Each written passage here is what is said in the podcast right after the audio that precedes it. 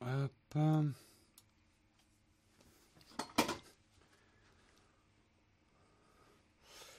Ça a dû démarrer.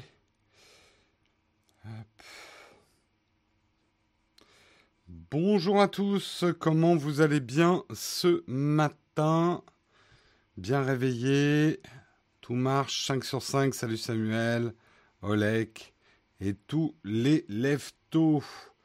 Hop, j'affiche déjà ça. Euh, bah, petit message de service. J'ai pas checké hier si le replay avait des problèmes. Je crois avoir vu quelqu'un qui m'a dit que ça marchait pas encore très bien, mais que ça marchait mieux. Euh, là, ce que je vais faire, c'est que normalement, j'ai lancé l'enregistrement euh, aussi en même temps. Le problème, c'est que si je remplace l'enregistrement automatique par YouTube, euh, ceux qui écoutent le replay en audio risquent de pas l'avoir. Enfin bon, c'est compliqué. Demain, si ça marche toujours pas aujourd'hui, euh, demain je ferai un essai euh, d'un Texcope avec mon smartphone à l'ancienne ici pour voir si ça vient d'OBS. Je n'ai pas pour l'instant de réponse de YouTube sur ce problème. Donc euh, je ne peux pas faire grand-chose à mon niveau. Euh, ça me fait encore plus chier que vous. Voilà, c'est dit. c'est dit, c'est dit. Oui, il y a eu des problèmes hier sur le replay. D'accord, ok. Allez, on va remercier nos contributeurs du jour. Aujourd'hui, j'aimerais remercier Christian, Nicolas, Polo, David et Quentin. Merci beaucoup à vous, les contributeurs. Salut Majora, première participation au direct. Eh bien, bienvenue parmi nous. Euh, tu as la Timothée avec leur petite clé bleue pour te renseigner sur nos us et coutumes. Et en parlant d'us et coutumes, nous allons faire notre première coutume en attendant que le reste de la chatroom se réveille. Vous êtes déjà 95 en visionnage, mais on, on peut être plus que ça. Eh bien, nous allons lire une petite expression désuète avant de commencer notre émission. Euh, Aujourd'hui, nous allons voir s'enticher. D'où ça vient s'enticher? Le verbe dérive de l'ancien français tèche, tâche, qui donna antichier, ante, antechier, inciter ou gâter. Molière lui donna le sens figuré que nous connaissons. Donc, euh, ça vient de Molière, s'enticher, et, et, ne pas dire entechier. Hein, parce que je me suis entechier de toi. Euh, ça fait pas bien dans nos dîners en ville. On est d'accord. Et demain, nous verrons embobiné. Voilà, voilà. Faut pas prendre le métro sans tichi. Oh Oh là Olé, Oula Olek Waouh Triple, triple jeu de mots sauté. Euh, réception impeccable. Le jury se prononce. 9 sur 10, 10 sur 10. Ah, il est. Ah, ah, là, entre Olek et Molière ce matin, euh, fou Bref. Allez, euh, on, ça y est, ça s'est un peu rempli. On est 131 dans la chatroom. Euh, 999, ouais, le 10, ça, fait trop cheater. Euh, on va regarder ensemble le sommaire du jour. De quoi on va parler pas que de choses réjouissantes, hein, je vous le garantis, puisque nous allons commencer avec les derniers tweets de Trump, mais nous verrons ça sur l'aspect tech et réseaux sociaux, puisque euh, on mettra ça justement en parallèle avec les nouvelles règles qu'a énoncé Tweet et que manifestement il n'applique pas. Why? On verra. On verra, on verra. On parlera également de l'OS alternatif de Huawei qui pourrait s'appeler Harmony en Europe. On parlera de cookies aussi, hein, mais pas euh, les petits trucs avec des pépites. Nous allons parler des cookies et de la CNIL. La CNIL qui va nous interdire de mettre la main dans la jarre à cookies. Non, euh, les nouvelles directives de la CNIL pour les entreprises, vous verrez que c'est une extension de la RGPD. C'est pas exactement la RGPD, mais ça va dans le même sens. Euh, Qu'est-ce que ces nouvelles directives vont changer pour les entreprises? Nous parlerons du paiement sans contact par smartphone. En France, c'est un échec. Hein. Voilà, c'est dit. En France, c'est un échec. Hein. Nous, exception culturelle, on n'aime pas payer avec notre smartphone. Euh, on parlera alors de les deux dernières news, c'est un peu pour me faire plaisir et pour faire plaisir au pourcentage dans la chatroom qui s'intéresse à la photo. Euh, un produit qui est peut-être une mini révolution pour nous qui utilisons des filtres sur nos appareils photo et nos appareils photo qui filment, puisque je vous présenterai un système de filtres qui ne se mettent pas à l'avant de l'objectif, mais à l'arrière de l'objectif. Vous verrez que ça a l'air vachement bien. Et nous parlerons également, ça, ça concernera bien sûr les photographes, mais l'ensemble des gens qui, comme moi, ont un ordinateur avec très peu de connectique. Sony va lancer le MRWS3. Merci Sony pour ces noms toujours aussi imbitables, qui va juste être l'USB hub le plus rapide du monde. Dieu sait si on en a besoin. Voilà. On rappelle, merci Samuel, que c'est les Prime Days. Hier, j'ai eu la fausse bonne idée de vous demander si vous avez des questions pour des achats pour les Prime Days sur mon Instagram. Et j'ai passé les trois quarts de ma journée à répondre à vos questions sur l'Instagram. Pas sûr que je le refasse aujourd'hui. Mais effectivement, si vous avez des achats à faire aujourd'hui, puisque les Prime Days durent deux jours, n'oubliez pas d'utiliser notre code d'affiliation. C'est un code d'affiliation général. Vous allez sur Amazon avec ce code. Et tous les achats et les emplettes que vous ferez, que vous ferez, eh bien, contribueront à la chaîne et on vous en remercie grandement. C'est un peu votre manière à vous, si vous le voulez bien, de nous remercier pour le travail qu'on fait pour vous. Voilà, voilà. Hop, on revient à mon image. Le homard est toujours pas en promo. Non, le homard, ça vaut cher en ce moment. Il prend cher, le homard. Il prend cher, il prend cher. Hein euh, Les sèches-cheveux, le homard et le champagne, c'est pas des articles qui sont en solde hein, en ce moment. Hein, ça, c'est clair. C'est clair, c'est clair. Euh, ultra-libéral, anti-tché. Wow! Oula, Villa. Tché que j'ai failli pas la comprendre, hein, celle-là. Tché, tché Guevara, ultra-libéral. Oh! You, you. Putain, ce matin, je sais pas ce que vous avez mis euh, dans votre café, mais j'en veux, hein. Ah là là là là, la chatroom, vous devenez pire que moi, ça craint. Il va peut-être falloir que j'arrête cette émission avant que ça devienne un drame. Oui, Omar m'a tué. Euh, en fait, quand j'ai voulu la faire, avec la, j'ai vu qu'il y avait au moins 15 titres de presse qui l'avaient fait déjà avec le Omar m'a tué. Donc, euh, ça ne marche pas. Euh, allez, on commence tout de suite. On va parler effectivement du dernier tweet, des derniers tweets de Donald Trump et surtout de la réaction de Twitter. Pour vous rappeler les faits, je vais essayer de dépassionner le débat autant que possible. Euh, ce week-end, euh, le président des États-Unis, Donald Trump, a tweeté dans ce... C'est CNN qui le dit. Hein dans un langage raciste, effectivement, s'en prenant à quatre femmes du Parti démocrate en leur euh, disant si elles n'étaient pas contentes, elles avaient qu'à retourner dans leur pays euh, et euh, résoudre les problèmes de leur pays.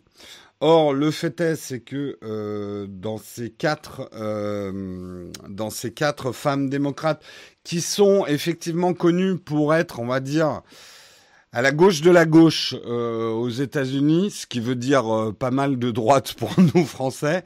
Il y en a même une qui ose se proclamer socialiste, ce qui là-bas aux États-Unis est quand même l'équivalent du communisme hein, pour eux. Euh, donc effectivement, ça représente, on va dire, une branche dure et extrême du Parti démocrate. Nous, ça nous fait doucement rigoler, mais c'est comme ça aux États-Unis. Euh, le fait est, c'est que sur ces quatre femmes, trois sont euh, nées aux États-Unis. Donc, quand Donald Trump dit retourner dans votre pays, ça fait un petit peu bizarre. Euh, une est arrivée à l'âge de 12 ans aux États-Unis. effectivement, si je crois qu'il y en a une ou deux qui sont de profession musulmane. Euh, ce qui ne les empêche absolument pas d'être américaines. Hein. Jusqu'ici, il n'y a pas de preuve du contraire. Euh, elles se sont, elles sont effectivement, elles ont pris, elles ont des partis pris assez forts. Euh, anti anti politique américaine, notamment la politique américaine vis-à-vis d'Israël. Euh, donc bon, on va dire qu'elles sont absolument pas d'accord avec Trump au, niveau politique et qu'elles ont décidé de porter justement leur combat sur les réseaux sociaux pour affronter Trump sur son terrain de prédiction. Hein, les tweets et Trump, c'est euh, une histoire d'amour-haine euh, assez euh, édifiante, on va dire. Je ne sais pas comment les historiens liront ça plus tard, mais en tout cas, c'est ce qui se passe aujourd'hui. Et euh, clairement, effectivement, cette attaque directe sur les réseaux sociaux a fait crisser pas mal dedans, même dans le propre parti de Trump, euh, lui demandant de s'excuser pour ses tweets, ses tweets racistes on va pas rentrer dans le pourquoi du comment. Euh, Aujourd'hui, beaucoup d'analystes politiques américains disent oui, en fait, euh, ce que fait Trump, c'est que il prépare la présidentielle de 2020. Ce genre de tweet fait cristalliser finalement une ligne de front entre lui et les démocrates, poussant les démocrates à réagir et euh, finalement à s'exposer. Euh, dans, dans, un combat. Il est, il est très bon à ça et bah, il a toujours quand même ce côté euh, très populiste à dire des choses où on se dit oh, mais c'est incroyable qu'un président dise des trucs pareils. Mais sa base électorale, elle va plutôt dire putain. Enfin, un mec qui a les couilles de dire des trucs comme ça, euh, des trucs qu'on pense tout bas. Désolé, je me moque un peu. Bon, vous connaissez après mes opinions politiques. Euh, il a au moins les couilles de dire ce genre de trucs. Bref, on est dans cette ambiance-là. Je, je, de toute façon, euh, moi personnellement avec Donald Trump, je pense qu'il a une politique de la stupéfaction. On se dit mais il peut pas faire pire que ça. Bah si, le lendemain il va faire pire que ça. C'est une espèce d'escalade permanente. Euh, effectivement, des, euh, des petites phrases qui choquent et ça marche très bien. Ça marche très bien parce que du coup on oublie ce qu'il a dit la veille, qui était déjà choquant. Parce que ce qu'il dit aujourd'hui, on se dit mais c'est pas possible quoi. Bah si, en fait, si. Euh, je pense que là, pour le coup, euh, Donald Trump a très très bien compris comment marchait euh, le, monde moderne, quoi. Alors, non, non, pas des démocrates racistes. Donald Trump, il est républicain, hein. confondez pas les deux. Hein schématiquement, c'est très schématique parce que la politique américaine, enfin, les, groupes politiques américains sont pas du tout construits comme les nôtres, mais très schématiquement, euh, les républicains, c'est plutôt la droite et les démocrates, très légèrement à gauche. voilà. Euh, Sera-t-il réélu? Je pense qu'il a de fortes chances d'être réélu, mais bon, ça c'est un autre euh, un autre sujet. Ce qui nous intéresse nous, parce qu'on est là pour parler de tech et des réseaux sociaux par extension, c'est que Twitter avait signifié euh, effectivement une nouvelle règle concernant les hommes publics comme les hommes politiques, puisqu'il y avait déjà eu quand même pas mal de levées de boucliers en disant les tweets de Donald Trump devraient être interdits. Or, ça pose pas mal de problèmes. Interdire et bloquer ou effacer un tweet d'un homme public, c'est euh, priver la population finalement d'un droit à l'information. Que dit notre président? S'il dit des choses euh, mauvaises ou bonnes, à la limite, c'est pas à Twitter de juger. Il a des règles euh, Twitter qui euh, normalement bloque tout ce qui est propos racistes, incitant à la haine et ce genre de choses. Donc, en gros, très schématiquement, si Trump n'était pas président des États-Unis, ses tweets seraient bloqués. Mais comme il est président des États-Unis, ils ne sont pas bloqués pour que l'information reste publique, euh, puisque euh, voilà, c'est un, homme politique, c'est un homme public, et les Américains ont le droit de voir, en gros, ce que dit euh, leur, président. Twitter avait né néanmoins signalé que des tweets qui n'iraient pas, à l'encontre de leurs règles d'utilisation par un homme public, par un homme politique, seraient signalés. Il y aurait effectivement, et ne serait pas, je cherche le mot, euh, ne serait pas poussé par les algorithmes non plus. Il faudrait peut-être plus le chercher, et il serait signalé. Euh, comme, euh, comme tweet avec un caractère spécial, à prendre avec des pincettes, pas de homard, mais avec des pincettes. Donc ça devait être leur nouvelle politique. Or, le fait est, et là beaucoup de gens se posent la question, pourquoi ça n'a pas fonctionné? Les tweets de ce week-end de Donald Trump, qu'il assume complètement, euh, ne sont pas signalés par le nouveau système de Twitter. Donc, on attend une réaction hein, de Twitter par rapport à ça. Twitter a un peu réagi en disant non, les tweets de, Donald Trump ne vont pas à l'encontre de nos règles d'utilisation, ce qui prête vraiment à débat parce que nommer et stigmatiser quatre personnes parce qu'elles sont pas d'accord avec vous au niveau politique en leur disant retourne dans ton pays si t'es pas contente alors que leur pays c'est les États-Unis, c'est euh, en tout cas pour moi hein, là je suis d'accord avec les gens qui trouvent que oui c'est un tweet euh, raciste incitant à la haine. Euh, après les raisons pour lesquelles il fait ça, c'est pas mon propos. C'est juste que techniquement, en tout cas pour moi, oui, c'est un, c'est un, tweet euh, raciste, quoi. Euh, Trump est au-dessus, il est au-delà. Ouais, ça, au-delà, ça c'est sûr, au-delà de je sais pas quoi, mais il est au-delà, ouais. Après, euh, il faut pas qu'on soit.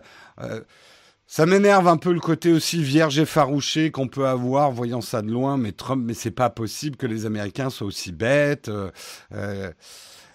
Il faut pas oublier qu'il a été élu, hein, c'est une personnalité élue, avec une partie, une grande, grande partie quand même du peuple américain qui est non seulement d'accord avec lui, mais qui encourage ce genre de langage.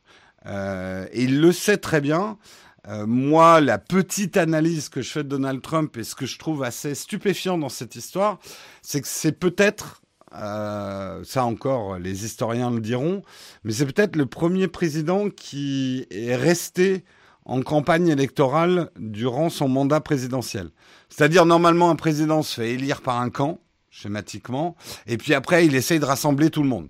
Ouais, on n'était pas d'accord, mais maintenant je suis président, donc je suis président de tous les Américains, euh, à la cool. Non, Trump, lui, il est resté, il n'est pas président de tous les Américains.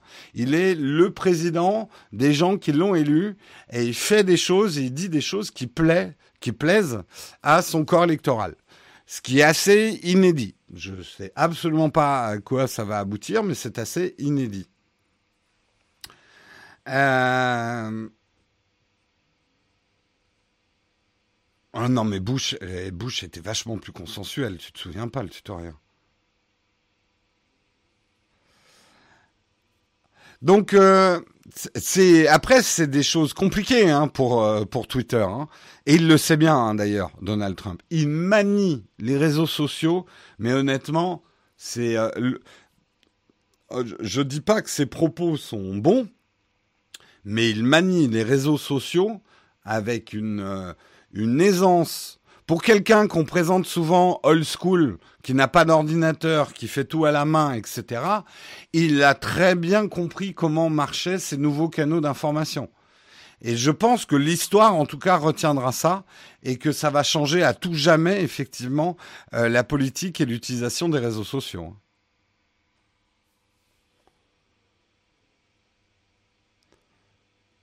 Euh, Twitter ne bloque pas avec ce qu'on voit sur Twitter. Twitter a des règles. Hein. Normalement, effectivement, n'importe qui aurait sorti quelque chose comme ça. Il est fort probable qu'il serait fait bloquer. Après, on peut tout à fait comprendre que Twitter ne bloque pas ce genre de propos quand ça émane d'une personnalité publique et politique. Les gens ont le droit de savoir ce que tweet le, président des États-Unis. Quoi. Ça a quand même des conséquences. Et, euh, dans le droit à l'information, c'est important aussi. Euh, et en plus, après, il faut pas être naïf. Euh, quelqu'un qui tient ce type de propos avec une visée politique, il espère qu'on va le, le bloquer et l'interdire. Euh, c'est euh, c'est l'arme favorite des populistes. Oui, je pense que Donald Trump est un, un populiste. Certains d'entre vous trouvent ça choquant de ma part, mais je vous donne mon opinion.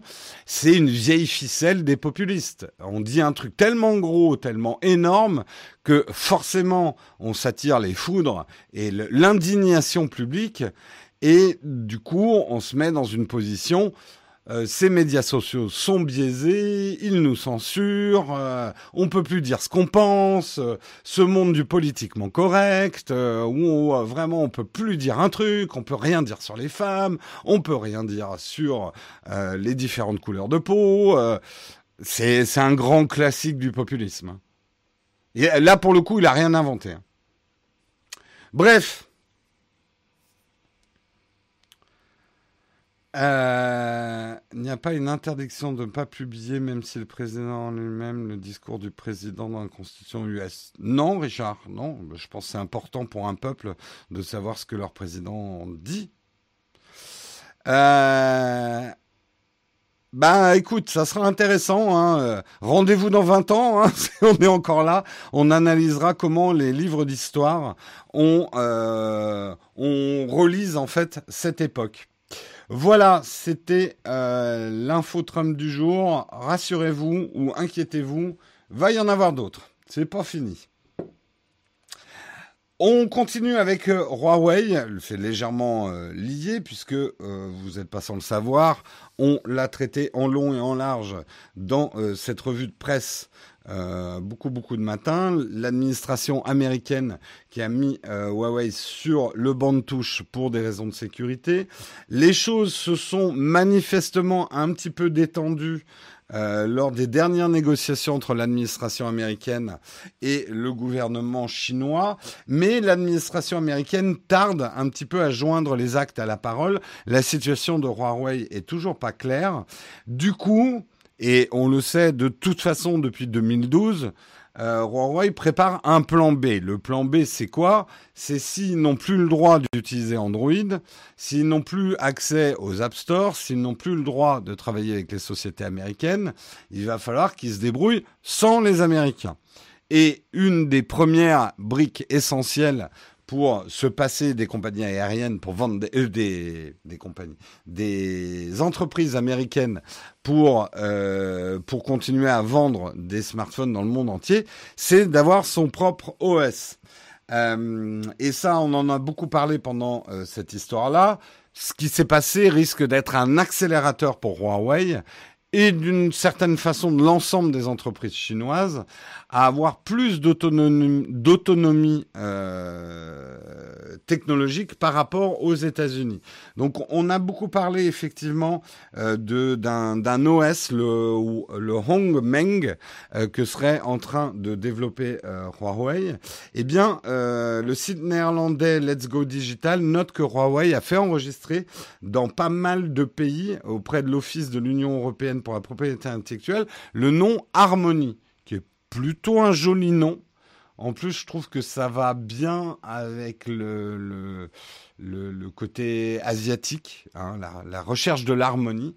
Harmony serait euh, un OS, bien évidemment euh, basé sur Android Open Source Project, mais ça ne serait pas Android. Ça serait le système de Huawei, qui sera peut-être d'ailleurs, on le verra hein, dans le futur, adopté euh, par d'autres fabricants ou proposé en option par d'autres fabricants de smartphones, ce qui permettrait effectivement de se détacher de la dépendance envers euh, Google et Android. Ce qui n'est d'ailleurs pas pour arranger les affaires de Google et d'Android et des Américains par extension. Mais ça, on va pas revenir sur effectivement euh, cette histoire. On verra. Ça peut, après, nous, en tant qu'utilisateurs, c'est toujours intéressant qu'il y ait un troisième, on va dire, gros OS qui débarque. Et ça sera un gros OS, parce que quand vous voyez les chiffres de vente des Huawei, malgré les blocages américains, euh, beaucoup de monde, si ça passe à Harmony, utilisera Harmony. À voir après derrière, effectivement, c'est quand même un système d'exploitation émanant d'une société chinoise dont on n'a pas prouvé qu'elle travaillait avec le, gouvernement chinois, mais on n'a pas non plus prouvé qu'elle ne travaillait pas avec le gouvernement chinois. Donc là, après, ça sera libre à chacun de penser et d'utiliser ce qu'il veut. Mais euh, il y, a, y a aussi des côtés inquiétants, hein, cette histoire. C'est Logitech qui va être content. C'est vrai qu'ils ont une, une, gamme de produits Harmony. Mais euh, effectivement, tu as raison. De toute façon, ça pose la question finalement de l'indépendance technologique. Euh, mais ça, pour le coup, euh, ce qui risque de pas nous arranger, nous consommateurs, c'est si on a un mouvement de repli des pays sur soi, ou on va dire des grandes plateformes sur soi, on risque d'avoir une multiplication après de systèmes et surtout euh, de, de non-compatibilité entre les systèmes. Donc ça, ça risque d'être compliqué. Je pense notamment aux développeurs d'applications. Euh, est-ce qu'ils pourront faire facilement des applications qui tourneront sur Harmony, sur iOS, sur Android en même temps? Euh, Ça risque de compliquer un petit peu les choses.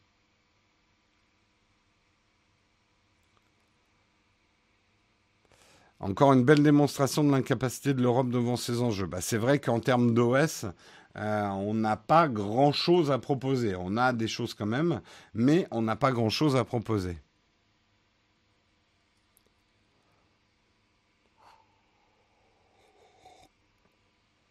Le retour de Palme.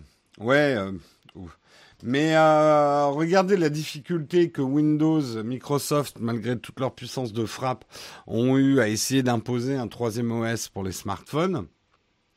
La partie n'est pas gagnée. Alors, c'est vrai que Windows Phone ne s'appuyait pas sur l'Android Open Source Project, euh, ce qui a certainement compliqué les choses, notamment pour le portage des applications euh, sur cette plateforme-là. Il sera certainement plus simple de porter une application Android sur Harmony. Si Harmony y a, hein, parce que euh, j'y crois pas trop en fait. On verra, mais j'y crois pas trop. Euh, je, crois que là encore, c'est un bras de fer et que c'est une menace que fait peser euh, la technologie chinoise sur la technologie américaine. Mais cette interdépendance qu'ils ont avec les Américains, ça les arrange aussi par certains aspects.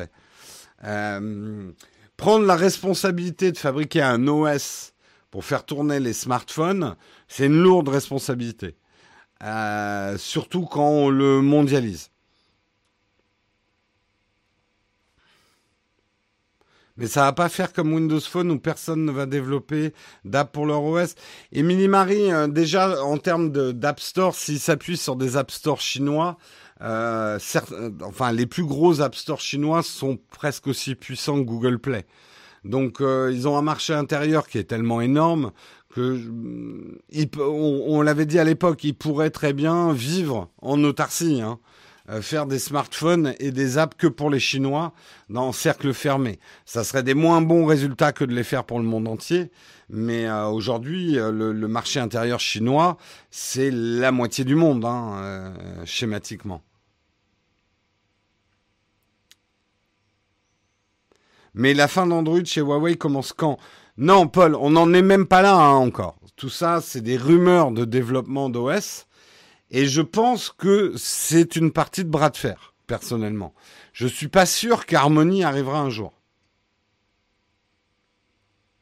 Menace comme l'annonce des licenciements. On en a parlé hier, les licenciements maniés. Sauf que c'est pas une menace. Les licenciements vont avoir lieu hein, aux États-Unis. C'est des réponses du berger à la bergère. Hein. Est-ce qu'il y aura aussi harmonie pour les ordi Huawei? Ça, c'est un autre problème, parce qu'effectivement, euh, si euh, l'interdiction euh, continue, ou en tout cas se bloque, euh, les ordinateurs de Huawei ne pourront plus faire tourner Windows. Ça aussi, ça risque d'être un problème. On parle bien sûr des ordinateurs et des smartphones du futur de Huawei. Hein. Ce qu'ils ont déjà fait, si vous avez du Huawei, ne vous inquiétez pas outre mesure. Donc voilà, voilà où on en est, voilà le monde dans lequel on vit. hein? Une petite tasse de bonne humeur. On continue avec les news chiantes. non, pas chiantes. Parce que, eh, on dit l'Europe, elle fait rien. Si, et la France spécifiquement avec la CNIL, taillot, taillot. Non, mais on plaisante. Mais euh, quelqu'un disait dans la chatroom, j'ai pas relevé qui, euh, on n'a peut-être pas d'OS, mais on a des idées. Non. Euh, on n'a peut-être pas d'os, mais on creuse. Non, non plus. On n'a peut-être pas d'OS, mais là où les Européens sont un petit peu précurseurs, c'est peut-être justement les implications entre la tech et la société. Et euh, en termes législatifs, on peut pas dire qu'on soit à la traîne. Au contraire, on prend des décisions. On se protège d'une certaine façon aussi des excès. Hein, d'un néolibéralisme peut-être hein, trop sauvage émanant des États-Unis ou d'un protectionnisme chelou, j'ai pas d'autre mot, émanant de la Chine. on, voilà, nous on est pris un petit peu en sandwich, hein, on est la vieille tranche de jambon. Ça ne nous empêche pas de réagir. Preuve en est, la CNIL effectivement euh, donne un an aux entreprises pour adopter des nouvelles directives par rapport aux cookies. Les cookies, si vous savez pas ce que c'est, ce n'est pas les petits gâteaux. Les cookies, c'est ce que vous avez sur votre navigateur, qui sont en fait des mini-programmes qui vont permettre au site internet de fonctionner et de vous apporter, de vous identifier, d'apporter les informations qui vous concernent. C'est avec des cookies, effectivement, que je ne sais pas, un Amazon va vous recommander des produits euh, pendant que vous êtes en train de naviguer sur le site Amazon, va vous identifier, ah c'est un tel, ok, on le connaît, machin, on sait ce que tu aimes acheter. Bref, faut pas y voir que du mal. Sans les cookies, les sites internet, à chaque fois qu'on se connecterait dessus, euh, on serait un total stranger pour eux. Il faudrait tout reprendre à zéro. Donc les cookies servent. Le problème des cookies, c'est pas le, problème n'est pas tant les cookies, mais ce qu'on appelle le soft opt-in. Le soft opt-in, c'est quand vous arrivez sur un site, ces sites ne vous demandent pas du tout euh, de, d'agrégation pour utiliser vos cookies pour la navigation. En gros, ça se passe en douce. Et c'est ce que la CNIL veut combattre. Et ça vient en parallèle, effectivement, de, des règlements de la RGPD, puisque la RGPD n'est pas complètement explicite, effectivement, sur euh, le, soft-in et euh, les. C'est pas clairement interdit par la CNIL de faire du soft opt-in.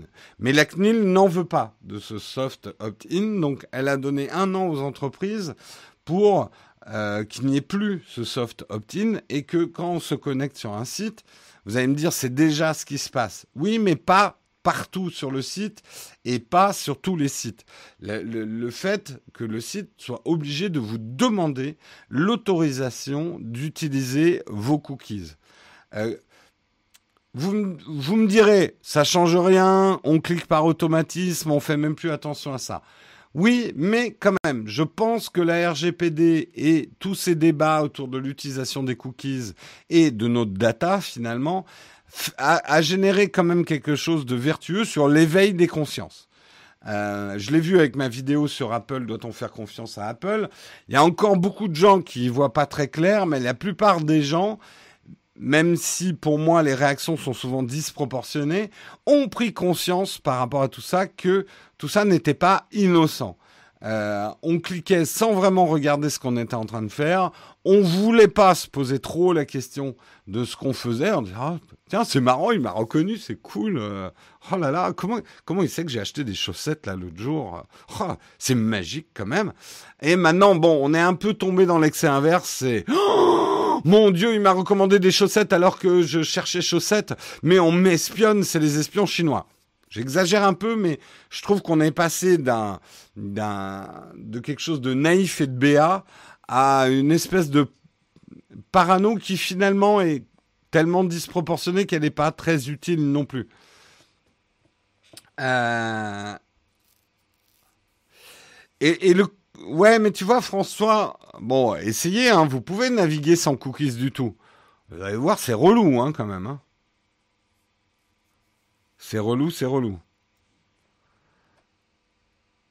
Euh, alors, euh, en fait, moi, personnellement, je n'ai rien contre les cookies. J'adore les cookies. Non, je n'ai rien contre les cookies. Euh, mais j'aime l'idée, même si je comprends hein, ce que certains sont en train de dire dans la chatroom, que euh, les pages de validation de la RGPD, c'est devenu saoulant. Moi, je dis quand même que c'est un mal pour un bien. Et que sur les sites que je connais, que je fréquente, parfois ça me saoule de devoir cliquer sur les fenêtres. Mais par contre, si j'arrive... Est-ce que tu as vu la barre de cookies d'Amazon presque invisible, besoin d'aucune interaction pour accepter?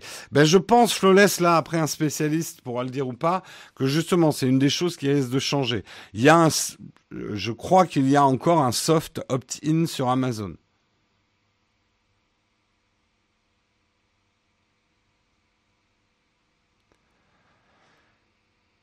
C'est pas de la tarte ces histoires de cookies. Ah la chatroom. Hein. Ah la chatroom, hein, ça des cookies, hein, vous en avez.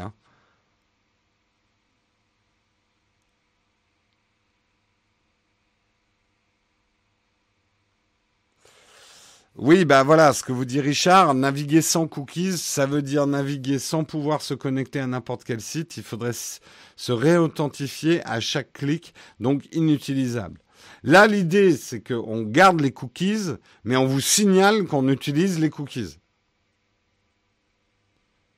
Combien, alors vous, vous y connaissez, mais combien de gens dans votre entourage, il y a encore un an, ignoraient l'existence des cookies et ce que ça faisait? Ils en avaient vaguement entendu parler. De temps en temps, ils nettoient leurs cookies et disent ouais, ça doit servir à quelque chose, je sais pas, mais ça. Ah merde, putain, je dois re-rentrer mon code, ah, c'est saoulant.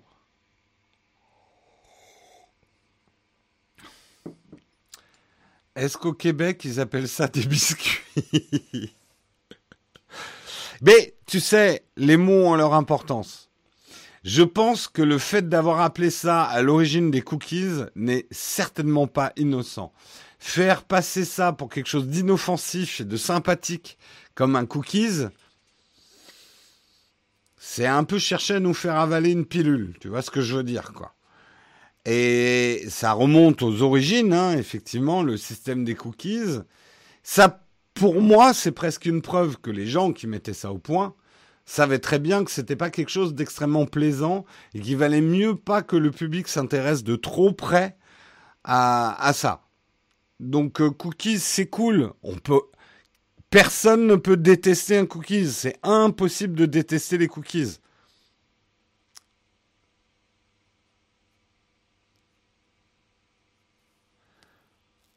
Euh, non, on peut tout à fait rester connecté à un site sans cookies.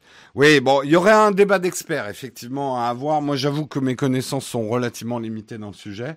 Mais effectivement, sachez que vous avez déjà dans votre navigateur, normalement, le contrôle sur vos cookies. Vous pouvez les effacer.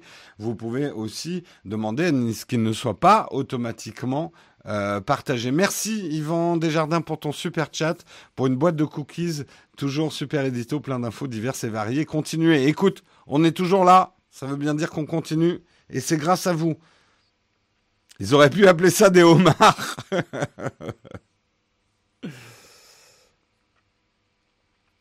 D'accord, le terme cookies ne provient pas du web, mais est plus ancien et signifiait échanger des données sans les échanger. D'accord. Bon ben c'est intéressant. Je me pencherai sur les cookies. Miam. Allez, on continue, on continue. Et on va parler du paiement sans contact. Le paiement sans contact qui ne prend pas en France. En France, c'est un échec. Je n'ai pas d'infos sur la Belgique, la Suisse, nos amis québécois, tous nos amis francophones, si ça marche chez eux. Mais en tout cas, c'est un fait. En France, le paiement sans contact par smartphone ne marche pas. Parce qu'attention, le paiement sans contact, il a plutôt du succès. Augmentation de plus 156% en un an. De payer euh, en dessous de 30 euros en posant sa carte, les gens ont bien adopté. Je sais pas vous, mais moi je le constate dans la vie de tous les jours les gens ont bien compris que maintenant, il n'y avait plus à rentrer la carte, faire son code, en tout cas pour les montants d'en dessous de 30 euros. Par contre, c'est vrai qu'on ne voit pas grand monde euh, mettre son smartphone à la place de la carte et encore moins mettre son Apple Watch ou un, autre. Et moi, je sais que, bah voilà, chaque fois que je paye avec mon Apple Watch, et je le fais de plus en plus, c'est de, ça fait une éternité que je n'ai pas de monnaie dans ma poche, quoi. Euh, c'est fou d'ailleurs. Je n'ai plus du tout d'argent liquide. Euh, et alors, à chaque fois que je paye, alors euh, entre la boulangère qui, pourtant je le fais tous les jours, enfin pas tous les jours, mais régulièrement à la boulangerie, mais à chaque fois, oh, c'est beau la technologie quand même. Oh là là là là là là. Eh, viens voir ça. Et mais après, je suis pédagogue. Euh, je dis parce qu'il y a aussi les gens derrière qui disent ah mais on peut payer avec sa montre. Alors tu as toujours le plaisantin hein, qui va dire ah mais vous avez qu'à donner la montre, hein, ça permet de payer aussi. Hein. Ça c'est le même tonton qui fait toujours la blague. Et ton smartphone, euh, il marche aussi comme téléphone. C'est toujours les mêmes ces gens-là. Euh, c'est une plaie, mais bon. Euh, et je leur explique en quoi le paiement sans contact avec un smartphone ou une Apple Watch est plus sécurisé que le paiement sans contact avec leur carte bleue. On le sait, le NFC est mal protégé, voire pas protégé, qu'on peut et, beaucoup de hackers ont montré, c'est assez facile, en s'approchant de quelqu'un, de pouvoir lui piquer de l'argent sur sa carte bleue. C'est pas sécurisé, vous ne faites pas de code, vous n'avez pas d'identifiant. Alors qu'une Apple Watch ou un smartphone, le data est dessus et personne peut aller prendre les infos de votre paiement sans contact sur la puce. Euh, sur la puce.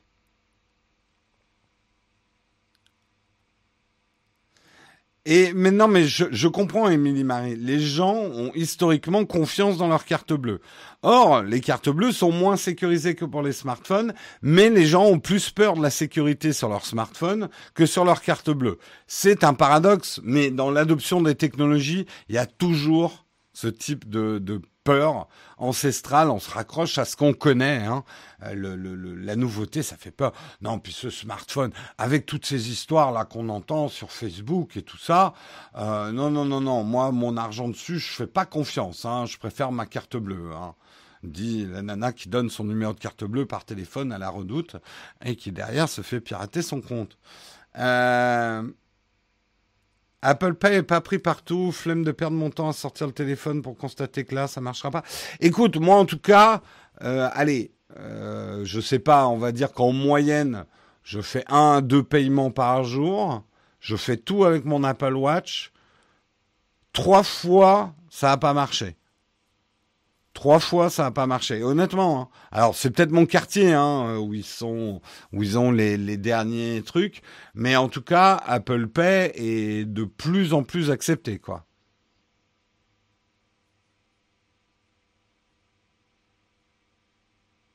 Les paiements, oui, oui, oui, ça je sais, Tic mais c'est bien de le rappeler. Les paiements NFC avec carte bleue sont limités à 30 euros car les banques estiment qu'elles peuvent couvrir les risques de piratage et qu'il n'est pas nécessaire de sécuriser plus le système. Ça aurait coûté plus cher que de rembourser les gens qui se font piquer 30 euros. C'est un calcul, un calcul de banquier. Bon, après, oui, il faut pas vivre dans la psychose. Pour qu'un mec vous pique vos 30 euros sur votre carte bleue, faut vraiment qu'il s'approche quand même de vous avec quand même un petit attirail euh, pour pouvoir euh, prendre. Donc c'est c'est pas un mec qui est tout seul dans son appart peut aspirer les 30 euros des cartes bleues des gens à 20 km à la ronde. Hein.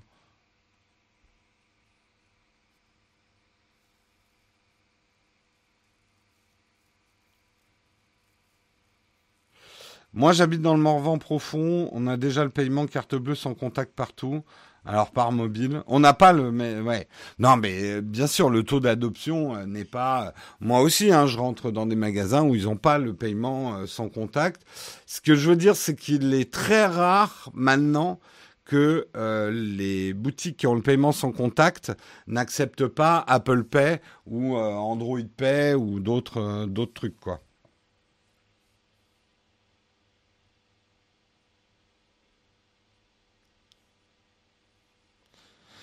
Ah ben c'est vrai qu'Apple Pay, GPay ou tous ces trucs-là, euh, une fois que tu as goûté, euh, tu as du mal à revenir en arrière. Hein. Et euh, là, je dis, hein, je fais de la pub éhontée pour l'Apple Watch. C'est hyper pratique. C'est presque une raison. J'étais sceptique quand les gens me disaient ça quand j'avais testé, parce que j'avais pas vraiment encore mis l'Apple Pay. Mais c'est vrai que c'est c'est une des raisons majeures pour lesquelles maintenant je ne sors jamais sans mon Apple Watch c'est que ça m'évite de sortir mon smartphone, ma carte bleue. Hop, je suis dans le magasin, je fais boum, je, pose ça, je pose comme ça sur le, sur le truc, et hop, c'est payé. Tranquille.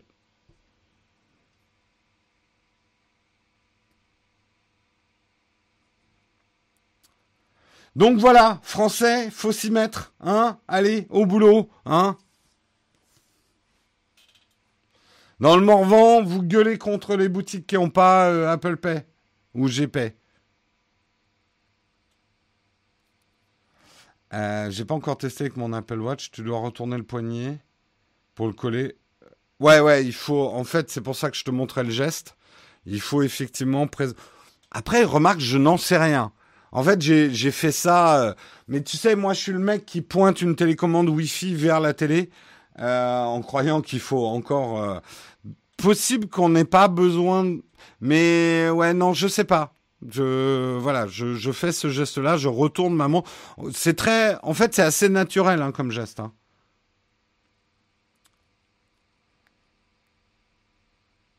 Moi, je trouve ça super pratique avec la montre. Hein.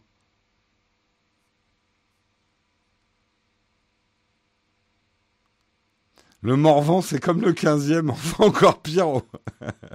Au moins, il y a de la 2G dans le 15e.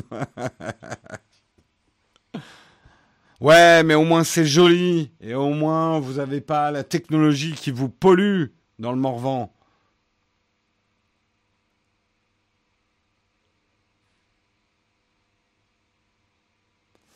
Faut aussi gueuler contre des magasins qui prennent la CB sans contact à partir de 20 euros. Oui, c'est clair.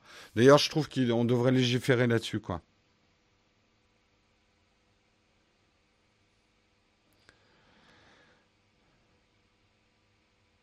Mais c'est super le 15e.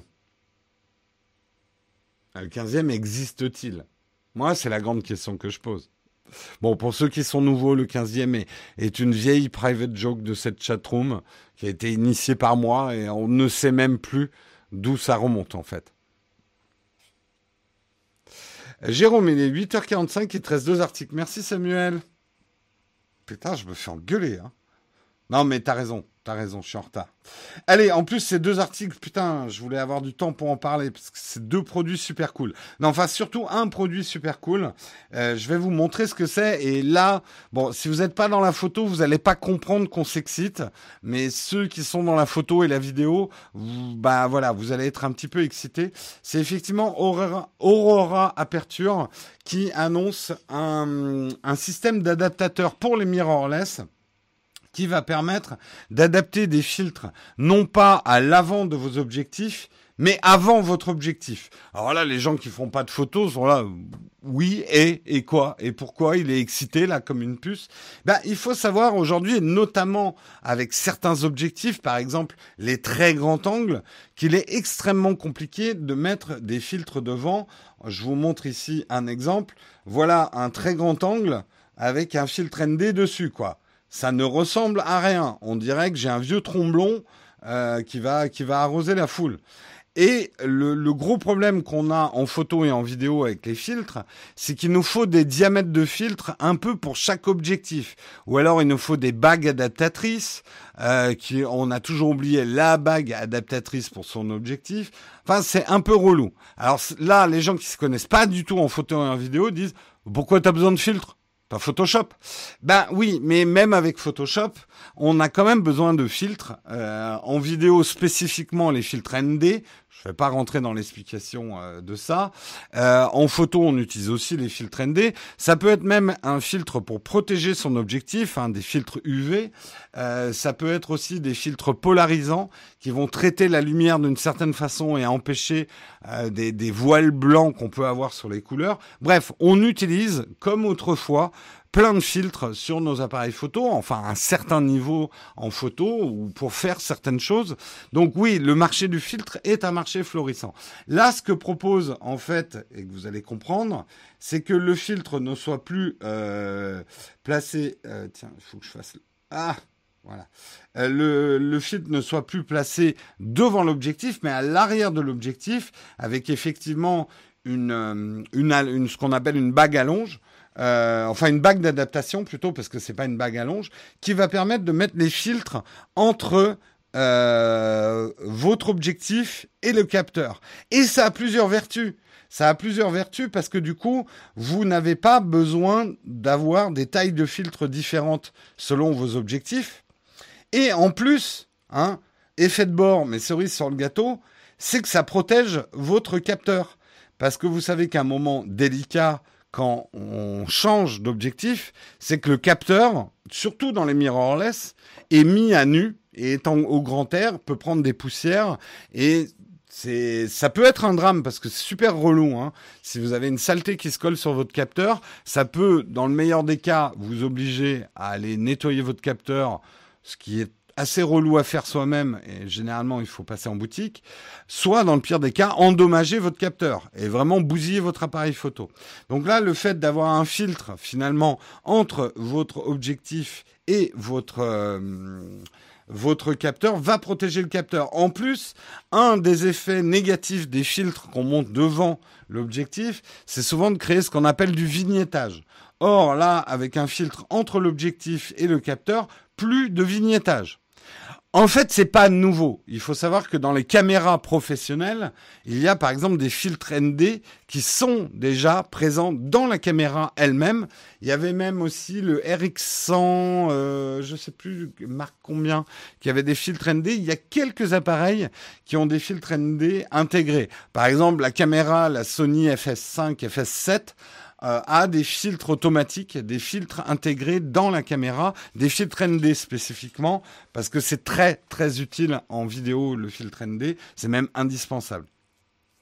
Donc, c'est pas une technologie nouvelle, mais le fait qu'on puisse le mettre maintenant sur euh, des appareils hybrides, c'est assez sympa, quoi ça ne fragilise pas la fixation entre le capteur et l'objectif. Bah, tu sais, Mini-Marie, certes, un tout petit peu, tu rajoutes un élément, mais du coup, il y a quand même l'effet positif de ne pas rajouter du vert sur du vert. C'est quelque chose qu'on essaye d'éviter en photo. Dès que tu rajoutes un filtre, et c'est pour ça que les filtres coûtent aussi cher, il faut un verre d'excellente qualité pour ne pas venir perturber euh, le, le sandwich optique, euh, pas le sandwich, le, la formule optique euh, de ton verre.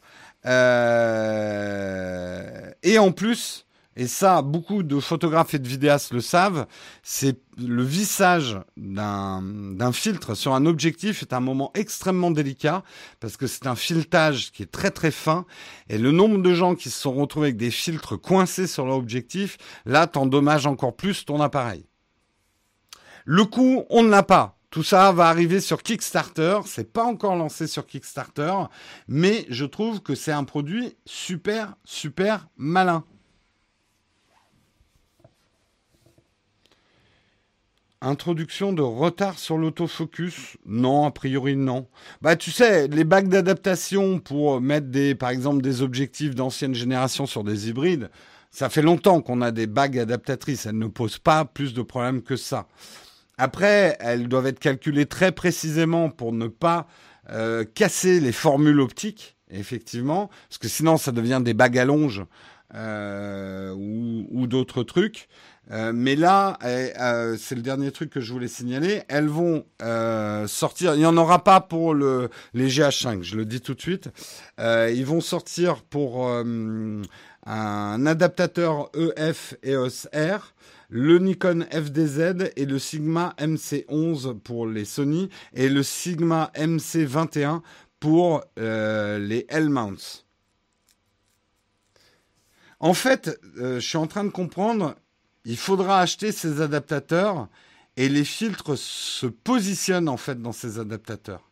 Ah ouais, putain, c'est doublement malin.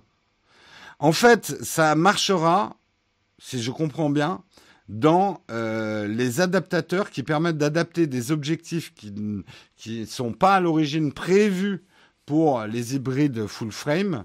Euh, et là, pour le coup, on pourra ajouter des filtres.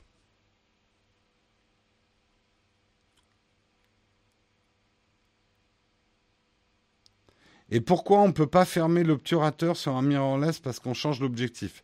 Bah, D'abord parce que, euh, je voudrais pas dire de bêtises, mais ce n'est pas l'obturateur qui bloque ton, ton... Enfin, qui protège, c'est le miroir dans un, un réflexe. C'est le miroir qui se remonte en fait, qui protège finalement ton capteur quand tu changes d'objectif dans un réflexe. Euh, fermer l'obturateur, tu peux forcer la fermeture de l'obturateur. Après, il y a quand même sur les hybrides, il y a aussi des obturateurs électroniques. Bon, généralement, on n'a pas que ça, même si euh, la caméra dont je vous parlais de chez Sigma, par exemple, ne va avoir des obturateurs que électroniques, par exemple.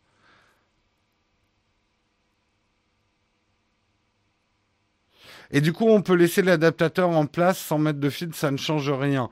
Non, ça change rien si ce n'est que c'est un adaptateur. En fait, pour être... Euh, comment vous expliquer ça simplement? Ça ne marchera pas, en tout cas dans, cette version-là, avec euh, des objectifs natifs de ces mirrorless.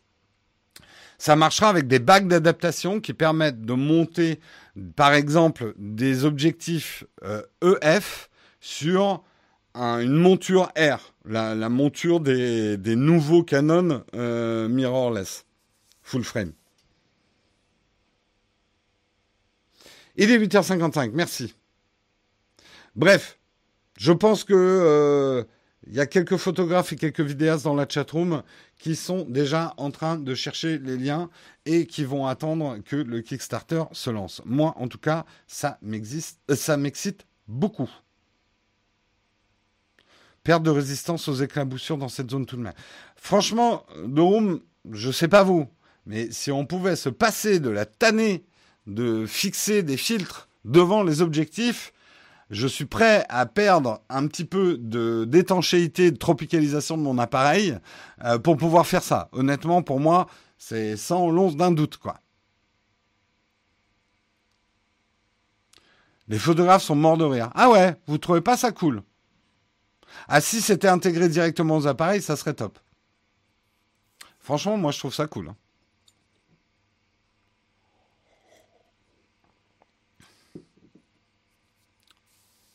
Oui, oui, il y a des objectifs, il y a des boîtiers qui ont des filtres déjà intégrés. Là, l'avantage quand même, c'est qu'on pourra choisir son type de filtre. La plupart des filtres qui sont déjà intégrés, c'est des filtres ND. Là, comme je vous l'ai dit, il y aura plusieurs types de filtres euh, qui seront possibles. Ça ira du filtre UV, filtre polarisant, filtre ND, etc.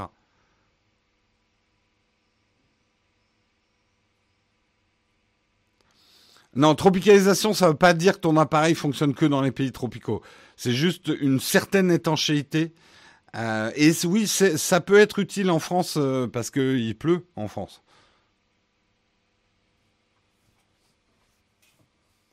On perd la flexibilité du ND variable. Oui, c'est pas faux. C'est pas faux. Pour la vidéo, euh, c'est pour ça qu'on utilise des ND variables. c'est pas faux. Mais quand même. Parce que, ouais, quand même. C'est pas mal quand tu as un ensoleillement majeur, tu mets ton filtre ND, tu sais que tu vas en avoir besoin toute la journée, et puis après, tu adaptes quand même, comme on devrait faire aussi, un petit peu ton ouverture par rapport à la luminosité. On me voit plus. Ah oui, merde, j'ai laissé mon iPad. Hop, je suis de retour. Oh là là, pardon d'avoir déstabilisé la chatroom en laissant le message affiché. Allez, je termine. On va faire vite parce que je suis déjà en retard. Il me reste que deux minutes pour vous présenter le Sony MRW-S3. Les mecs du marketing chez Sony vous êtes des sadiques, mais vraiment des sadiques, je tiens à le dire. Hein. En fait, ils font des réunions de brainstorming pour trouver les noms les plus imbitables à leurs produits, pour être sûr que ça se vend pas trop, hein, que les gens ne mémorisera pas, ne mémoriseront pas. Hein. MRW-S3. Euh, monsieur le vendeur, je voudrais le Sony euh, MRW. J'ai dû regarder mon iPad, je m'en souviens déjà même pas. Ah, mais c'est bref. Mais qu'est-ce que c'est que ce énervé? Voilà, les gens vont l'appeler le Sony énervé. Eh ben en fait, c'est un hub USB-C. Me dit ah, c'est bon, on en a plein, 15 euros sur Amazon. N'oubliez pas les Prime Day, le lien d'affiliation de. Euh, oui, mais c'est le plus rapide du monde. Et effectivement, il va annoncer, il ils annoncent des performances qui sont assez, voire plutôt très intéressante pour les gens qui ont des ordinateurs rapides, mobiles, mais qui manquent de connectique. Amis Appleiens qui avaient des MacBook Pro, vous me comprenez. Puisque on aura un, lecteur UHS 2 SD micro SD euh, qui euh, ira à très haute vitesse. J'ai plus la vitesse ici. Euh, capable de lire 300 mégabits seconde. Euh, on aura aussi de l'USB 3.1 Gen 2 pour des transferts à plus de 1000 mégabits seconde, donc pour pouvoir brancher des gros disques durs rapides euh, à votre hub USB. Et vous aurez aussi une alimentation de 100 watts euh, et de l'HDMI output avec du 4K à 30 images secondes. Donc c'est typiquement le genre de choses qu'il n'y a pas sur les hubs actuels. On n'a pas le prix de la bête, je sais que vous êtes déjà en train de le demander. On n'a pas le prix de la bête pour l'instant. La bête ressemblera à ça. Voilà, hein, rien de plus con qu'un euh, qu'un adaptateur USB-C. Euh, on n'a pas le prix, mais ça devrait arriver à la rentrée. Donc, Je voulais vous donner l'info parce que je sais typiquement que les Amazon Prime, c'est un moment, et je le vois, puisque j'ai quand même le listing de vos achats, je ne sais pas qui a acheté quoi, je vous rassure, mais je vois qu'il y a beaucoup d'adaptateurs USB-C qui se vendent à ces périodes-là. Eh bien, si vous avez besoin d'un lecteur USB très très puissant, très très rapide, ça peut valoir le coup d'attendre. Surtout ne pas se tromper dans les références, sinon c'est foutu. Oui, parce que Sony va effectivement euh, également lancer le MCW-S3, qui lui sera juste une grosse merde, mais juste 5, 5 euros. Non, je plaisante. Je plaisante.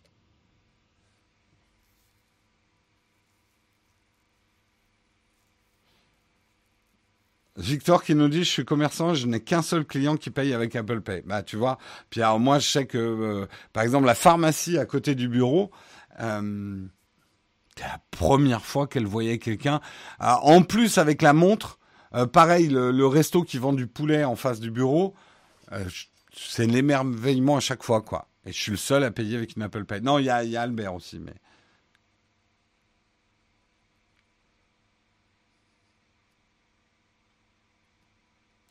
C'est la logistique qui fait le marketing chez Sony. Ah non, mais c'est clairement ça, quoi. Euh, la nouvelle caméra HWUO2C inoubliable. C'est exactement ça. Voilà, en tout cas, c'est la fin. Euh, Jérôme a un KFC en face. Non, non, c'est bien meilleur qu'un KFC si vous êtes à Paris. Et d'ailleurs, il livre aussi hein, avec euh, avec les, les, applis dont je ne ferai pas la pub, mais qui livrent la bouffe chez vous. Et ça s'appelle Soliless. Et c'est très bon. C'est très très bon. De bien, bien meilleure qualité. Et justement, leur poulet frit est bien, bien meilleur que le KFC. Voilà, je fais une petite pub, un petit placement au passage. Soliless, vous me filerez des wings gratuits. C'est la fin de ce Texcope. Je vous remercie de l'avoir suivi, de l'avoir commenté avec moi. On se retrouve demain matin. Ça sera toujours pas Marion, mais euh, normalement vous retrouverez Marion en solo deux fois la semaine prochaine, euh, parce que moi je vais être en Suisse euh, le 24 et le 25 amis suisse. Je n'aurai pas le temps de faire un Outtake Drink en Suisse. J'y vais pour le boulot. Euh, je serai à Lausanne. Euh, et on, verra, mais franchement, je, vais être blindé de boulot là-bas et je ferai vraiment un aller-retour, quoi. Je vais aller planquer la YouTube monnaie en Suisse. Ouais, je vais prendre des centimes et je vais les jeter dans le lac Léman.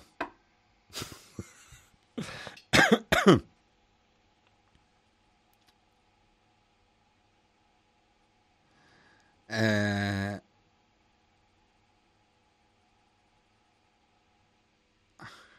Ah, j'ai pas le droit de vous dire pourquoi j'y vais. voilà, allez, on passe au moment euh, question de l'émission et on va rester jusqu'à 9h10. Je sais, on dérape beaucoup ces jours-ci. Si vous avez des questions à me poser, n'oubliez pas effectivement pour les Prime Days euh, d'utiliser notre code d'affiliation Enfin, vous avez le droit hein, de refuser, mais c'est une manière de nous aider pour, on va dire, tous les bons conseils qu'on vous a dispensés euh, dans l'année par nos lives et par nos émissions régulières sur la chaîne Nowtech TV. C'est, euh, on va dire que c'est la paye du vendeur, comme je disais hier sur Instagram. Euh, parce que effectivement, le temps que je prends à répondre à vos questions le matin, parfois par mail, parfois par Twitter, etc. Eh bien, c'est le temps qu'autrefois passaient des vendeurs dans les magasins à vous renseigner sur vos achats. Et un vendeur, bah, il était bien payé. Donc pourquoi pas nous Hein? Je vous le demande. Euh, le passeport W copie les images de la carte SD, mais elles restent présentes sur la carte. Tu peux choisir, Alexandre, en fait. Tu peux paramétrer ton passeport euh, Western Digital de deux manières. Soit tu lui dis de laisser euh, les fichiers sur ta carte quand il les copie, soit tu lui dis de les effacer pour pouvoir, en fait, reformater ta carte. Les deux peuvent être pratiques. Ça dépend complètement de ton workflow. Moi, effectivement, je lui demande de pas effacer. Euh, la plupart du temps. Mais en vacances, je voulais pas partir avec plein plein de SD j'ai fait beaucoup de vidéos. C'était mes vacances en Grèce. J'ai été content de pouvoir effacer mes cartes SD et repartir le lendemain avec une, une SD neuve. Un Lumix à moins de 500 euros. Le G7. Le G7. À quand une prochaine vidéo sur un sac Peak Design? Quand elle sera prête, quand elle sera faite? Et je n'ai pas de date. C'est quoi le modèle de ton afficheur numérique derrière? C'est un Lametrix. Euh. C'est un Lametrix. Attention, ça vaut assez cher quand même pour ce que ça fait. Lien d'affiliation Amazon Prime pour tout produit ou uniquement tech. Ça marche partout. Euh, Mickey. En fait, le principe, Michalina, salut à toi. Euh, le principe d'un lien d'affiliation, vous pouvez très bien cliquer sur ce lien, vous allez sur Amazon et pendant 24 heures, tout ce que vous achetez, nous on touchera une commission dessus. Parce que ce que rémunère Amazon, c'est pas vos achats directement, c'est le fait que c'est moi qui vous ai amené à Amazon. En fait, j'ai drivé du trafic, j'ai amené du trafic chez Amazon. Donc, ils estiment, en fait, c'est euh, c'est comme euh, apporteur d'affaires. Hein. Euh, ils estiment que le fait que je vous ai amené à Amazon euh, me fait bénéficier d'un pourcentage variable sur la vente de tous les produits que vous achetez. Donc, vous n'avez pas besoin d'un lien direct vers le produit. À partir du moment où vos cookies sont activés et que vous ne cliquez pas sur un autre lien d'affiliation de quelqu'un d'autre, pendant 24 heures, vous êtes à moi.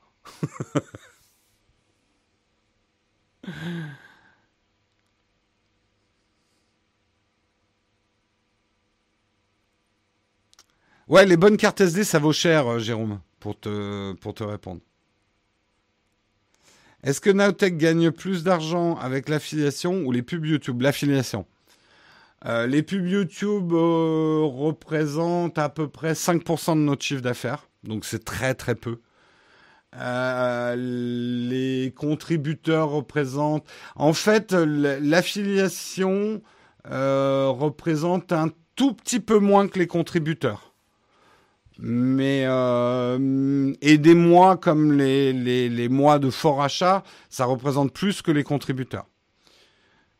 Euh, et après, euh, et ça, on va dire, globalement, ça fait 20% et 20% de chiffre d'affaires, contributeurs affiliation. Et après, les 50%, euh, enfin, on va dire même les 55% qui restent, c'est les partenariats, les, les vidéos sponsors, les accords qu'on a avec les marques, etc. As-tu peur que Amazon Alexa, Alexa t'écoute? Euh, bah, D'abord, non, parce que j'ai pas d'Amazon Alexa. Mais euh, sur les écoutes des, hmm, des assistants personnels, c'est pas tant l'écoute qui me fait peur, c'est euh, où est stocké le data, comment il est interprété. En gros, le data marketing, ça m'inquiète pas trop. Mais c'est plutôt euh, la sécurisation de ce data. En gros, ça, en fait, ça me fait pas trop chier qu'on m'espionne. Ça me fait chier si on protège mal les données euh, qui, sont collectés, pour, pour la faire simple. Profite bien des beaux paysages suisses. Tu sais, je vais rester dans des salles de réunion. Hein. Je vais rien voir du tout. Il n'y aura pas de photos. Euh, je vais pas visiter quoi que ce soit. Ça va être réunion sur réunion.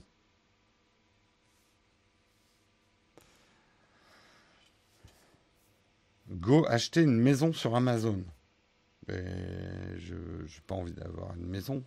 Amazon.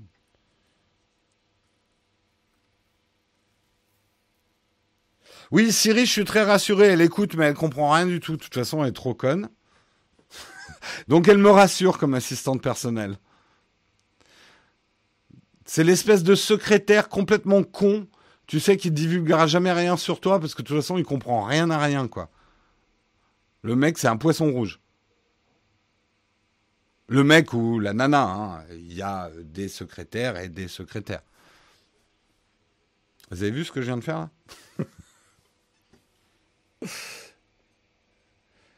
Euh, Tu peux cliquer dessus toute l'année. Euh, les Suisses sont durs en affaires. Oui, mais moi aussi. Connaissent pas les Suisses. Hein? Moi, je les croque comme des Toblerones, moi. Le gros cliché, tu sais. Jérôme, il est 9h10, il faut que tu coupes le live. Rendez-vous demain à 8h. Bon, bah écoutez, hein, suis, on me ferme les portes du live. Non, mais Samuel a complètement raison de me discipliner parce que je n'ai aucune Discipline personnelle, je suis un chien fou, sans laisse, la langue pendante et la bave, la bave dégoulinante, lâchée dans des lives tous les matins. Heureusement que la Timothée euh, m'a mis un collier et m'électrocute à 9h10. Sur ce, je vous quitte. Je vous souhaite une excellente journée à tous. On se retrouve demain matin euh, pour un nouveau Texcope et de nouvelles aventures. Faites de bons achats sur les primes. C'est pas obligé d'acheter. Hein. Ne vous laissez pas avoir par la société de consommation. Mais si vous voulez faire des affaires, ça peut être une bonne idée. Et encore une meilleure idée, c'est d'utiliser nos liens d'affiliation. Je vous fais des gros bisous et à demain. Ciao tout le monde.